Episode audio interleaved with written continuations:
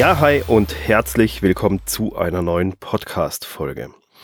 Heute geht es ein bisschen darum, die Software für dein Audio zu finden, beziehungsweise dir einen klitzekleinen Überblick zu geben. Denn das eine, ein Mikrofon besitzen, die Folge im Kopf haben und das Skript geschrieben haben, ist das eine aber man benötigt natürlich auch irgendeine Art von Software, welche das gesprochene Wort in eine digitaler, in eine digitale Form bringt und speichert. Beim Zoom H2N ist das Ganze noch recht einfach, da dieses direkt auf die SD-Karte speichern kann, also diese, dieser Vorgang schon direkt im Mikrofon selbst stattfindet.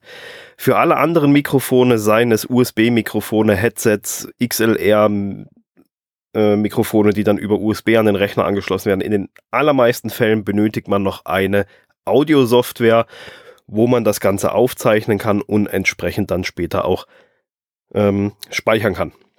Und auf die bekanntesten oder die am weitesten verbreitetsten möchte ich hier kurz eingehen. Die gute Nachricht an der Sache ist, man muss auch hier kein Geld ausgeben. Also man sieht auch hier wieder, man kann da sehr, sehr günstig und auch vernünftig einsteigen in das Thema Podcast. Man muss da nicht erst Unsummen an Geld in die Hand nehmen. Fangen wir mal an mit Audacity. Das dürfte so das größte und bekannteste sein. Das ist ein Open Source Pro Project und somit ist es auch für, für viele Plattformen verfügbar, einfach weil da viele Leute hinten dran sitzen, die das Ding programmieren und am Leben halten und vorantreiben.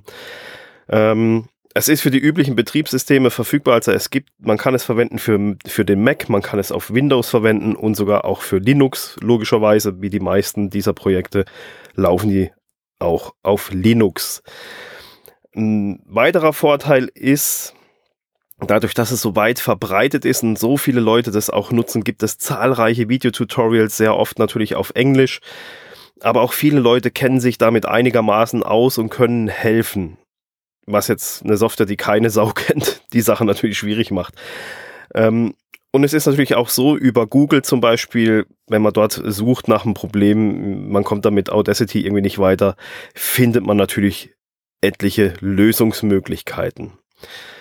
Bei Audacity ist es so, man kann fertige Audiofiles, zum Beispiel jetzt vom Zoom H2N, kann man importieren. Man kann also fertige Audiodateien natürlich reinladen, man kann sie bearbeiten, man kann sie schneiden, man kann Effekte drauflegen und dann natürlich entsprechend auch wieder exportieren als MP3-Datei, als M4A, als FLAC-Datei, als WAV-Datei. Also es gibt zahl zahlreiche Möglichkeiten mit Audacity eine Datei zu bearbeiten und alles.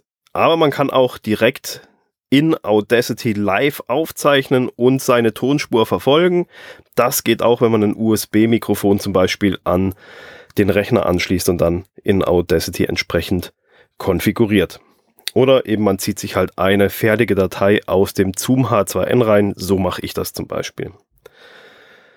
Auf dem Mac möchte ich noch erwähnen, dass es da damals mit der Einführung von OS X Sierra zu Problemen kam, dass die Verbindung irgendwie nicht hergestellt werden konnte. Das lag aber nicht am H2N, sondern ähm, das lag an den Sicherheitseinstellungen von OS X. Das war aber speziell jetzt nur aufs Zoom H2N. Möchte ich hier noch kurz mit reinschmeißen, auch wenn es nicht direkt softwarebezogen ist. Ähm, aber dieses Problem war damals, mittlerweile gibt es das nicht mehr. Und vielleicht hat sich das durch ein OS X-Update äh, von alleine erledigt.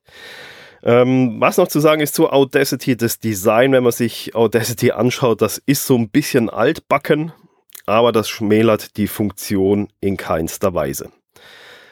Dann noch ein Hinweis, um Dateien im MP3-Format nutzen zu können, sei es das Importieren oder auch das Exportieren. Dazu benötigt man den einen MP3-Codec. Dasselbe gilt für M4A, M4V-Dateien. Dazu benötigt man den MPEG-Codec.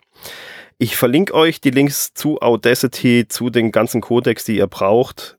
Dafür ähm, verlinke ich euch in den Show Notes und im Blogbeitrag. Also da findet ihr dann alles rund um Audacity wo ihr das herbekommt und alles. Dann explizit für den Mac gibt es GarageBand. GarageBand ist eine Audio-Software, die ist bei jedem MacBook mit dabei und wird da mitgeliefert, ist auch gratis, aber eben sie ist halt nur für Leute, die einen Mac haben. Ich persönlich habe GarageBand mal getestet, beziehungsweise mal ausprobiert. Ich selber fand es zu umständlich und zu überladen, weil es ist ja mehr so eine Musiksoftware, glaube ich.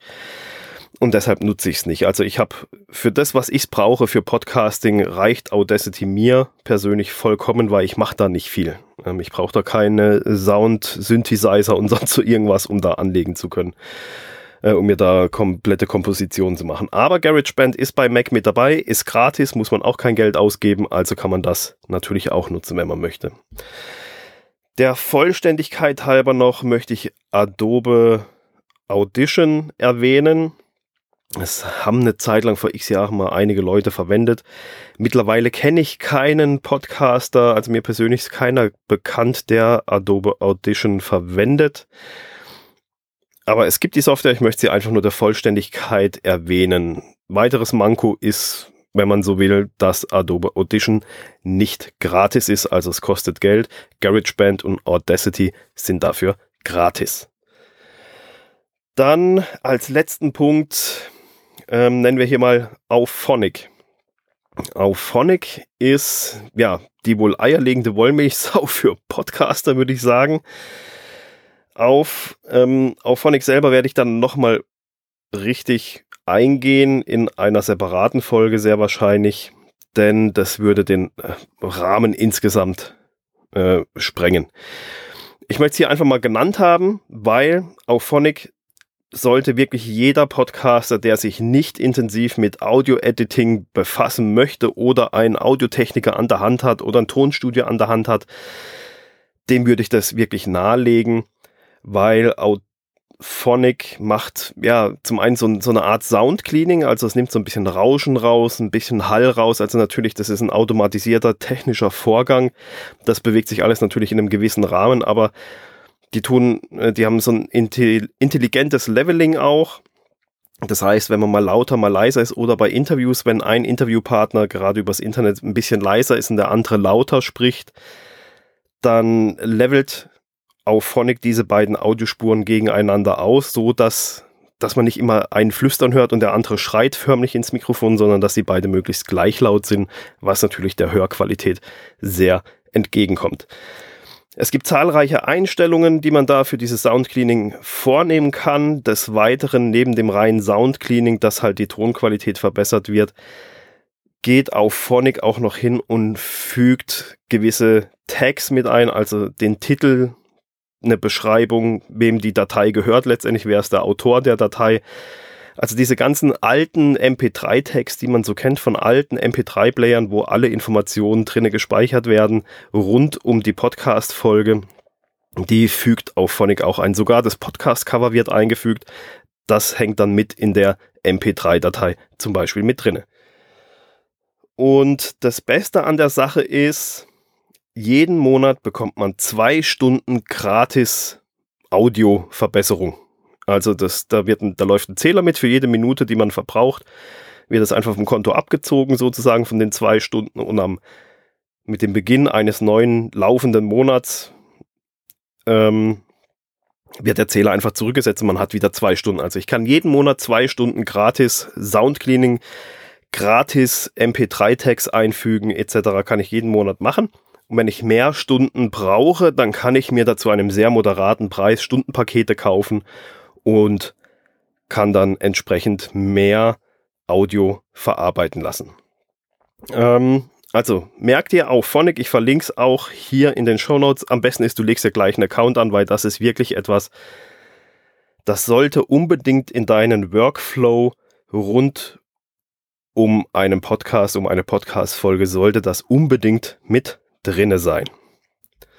Jo, das war's. Das war ein kurzer Überblick über die gängigste Software. Wir haben Audacity als freie Version für alle Plattformen, für alle gängigen ähm, Rechnerplattformen. Wir haben GarageBand exklusiv für den Mac, ist auch gratis. Und dann gibt es noch Adobe Audition, ähm, eine kostenpflichtige Software.